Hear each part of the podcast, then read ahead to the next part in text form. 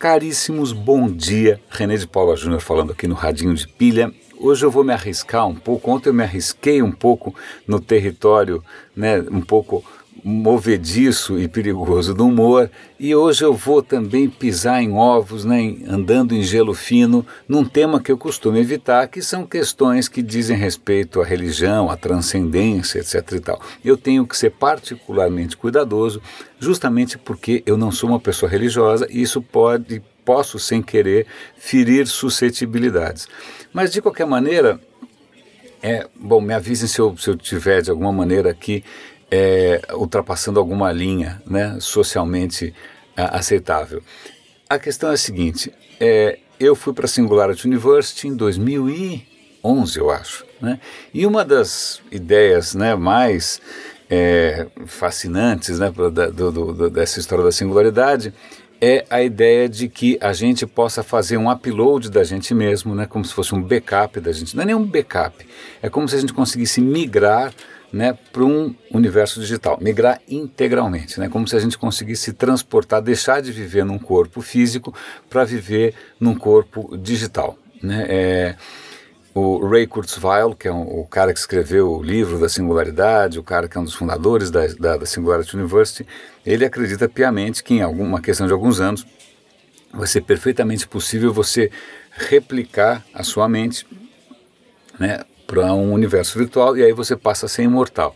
É um parente, quando ele, ele foi lá falar com a gente tal, eu estava lá e ele falou, falou, falou, eu pedi o microfone e falei, olha, Ray, eu Desculpe, mas eu acho morrer legal. Eu não vejo, eu sou chato, eu sou, eu não sou tão legal assim que vale a pena me prolongar por um tempo além do necessário, né? Morrer eu acho uma coisa, no meu caso pelo menos, mais do que fé. É, não caiu bem, ninguém, é, acho que ele não gostou muito, não sei se ele já esqueceu ou se ele jamais vai esquecer, mas bom, então, existe por aí, existe até uma, uma, uma, disciplina ou uma crença, ou seja, o que for, chamada de transhumanismo, né? que a humanidade vai dar o próximo passo para o digital.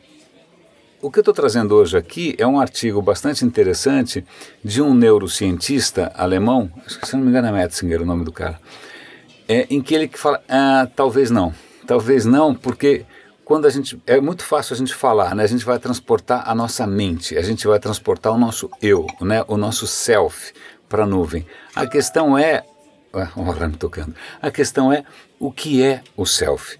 E na verdade, talvez o que a gente sente como nosso self não seja backupiável, não seja é, replicável, porque não é só uma questão do que está no seu cérebro. Você depende é, de uma série de outras coisas, desde uma comunidade absolutamente massiva de bactérias né, que vivem dentro da gente. Para você ter uma ideia, para cada célula sua, você tem 10 bactérias dentro de você. Essas bactérias, em, no, na maior parte do tempo, são benignas, né? elas influenciam o nosso humor, elas influenciam as nossas emoções, é, e você tem também as sensações e as as reações que vêm do corpo. Então, como é que você é, abre mão de tudo isso? Né? O que, que você estaria subindo para a nuvem?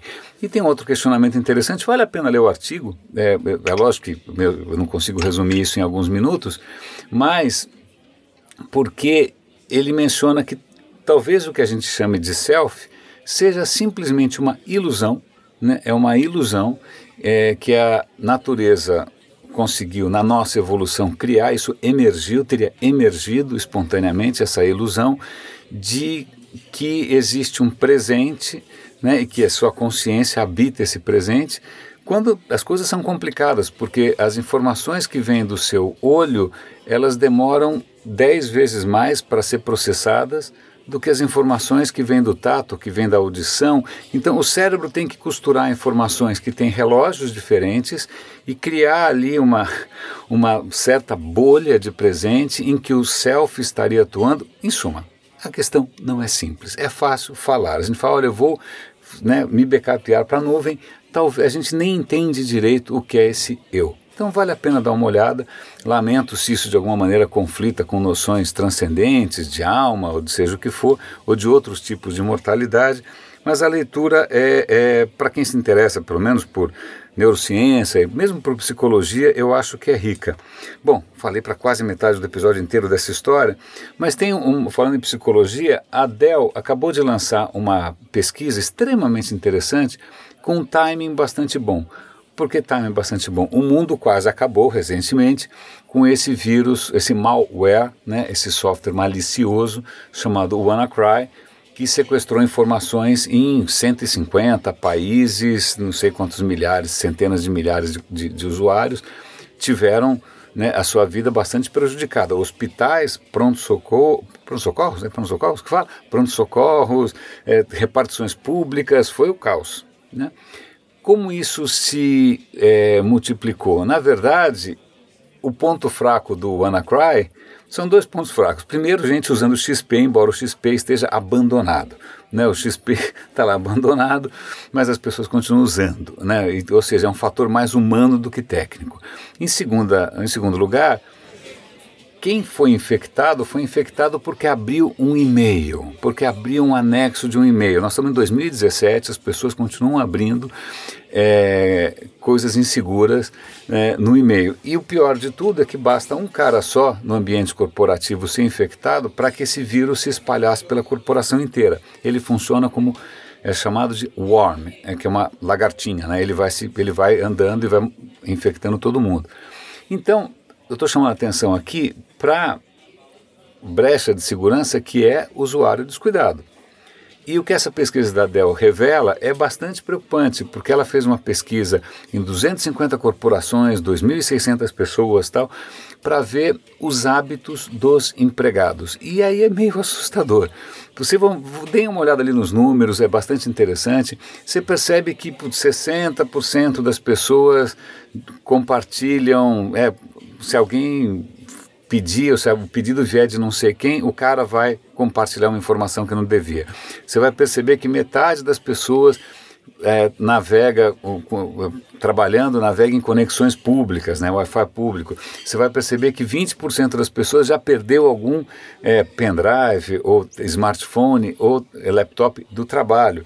Você vai perceber que também quase metade das pessoas usa o e-mail pessoal para usar em questões de trabalho. Então, é meio assustador, porque nessas horas a gente vê que o mundo corporativo é um queijo suíço, está todo esburacado, porque o comportamento dos usuários é muito indisciplinado. Eu achei bastante interessante, tem um, dia, um, diagrama ali, uma ilustração, em que mostra a variação conforme os países. Em alguns países, como o Japão, por exemplo, é, é, a, um terço de risco, é um terço do risco de outros países, simplesmente pelo comportamento das pessoas. É muito interessante, a gente fica lógico, quando acontecem essas coisas, todo mundo fala, ah, a culpa é do Windows. Né? A culpa é de quem está usando o XP, não é culpa do Windows.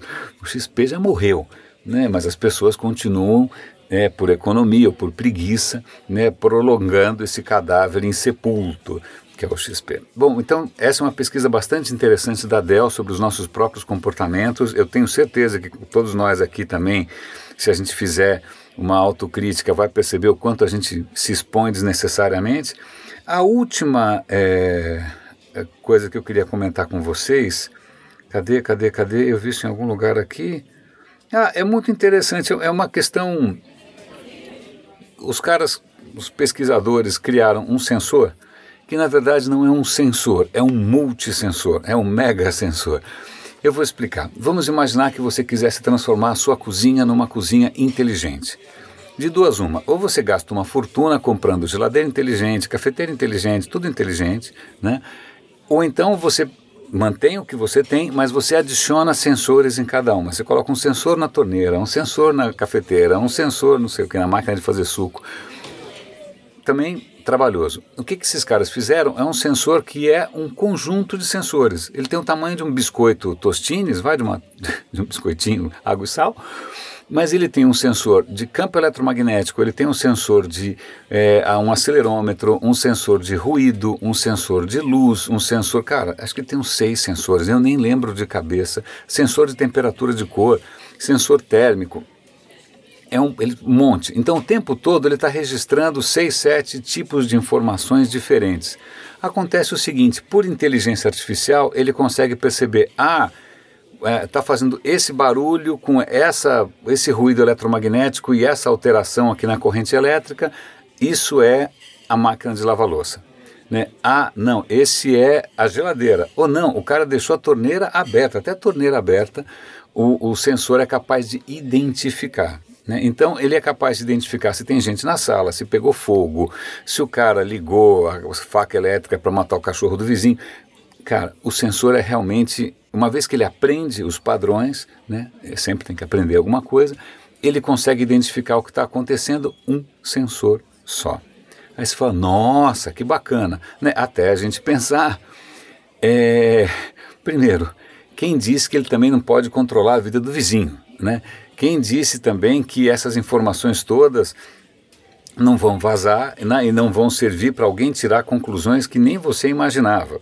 Né? Por exemplo, quando, quando saiu aquele é um, como é que chama? Um controlador de ar-condicionado chamado Nest. O Nest era um controlador de ar-condicionado que ele aprendia os hábitos das pessoas, quem entrava, quem saía, quanto que cada um colocava tal, para tornar o ar-condicionado inteligente. Isso foi comprado por bilhões de dólares, nem sei quanto.